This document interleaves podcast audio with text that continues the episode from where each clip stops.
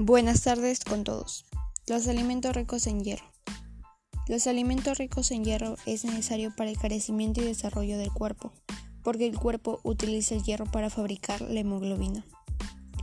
Los alimentos ricos en hierro son la minestra, el pescado, la carne, la carne roja, la sangrecita y la espinaca. Con estos alimentos podemos también prevenir la anemia u otras enfermedades más. ¿Qué es la anemia?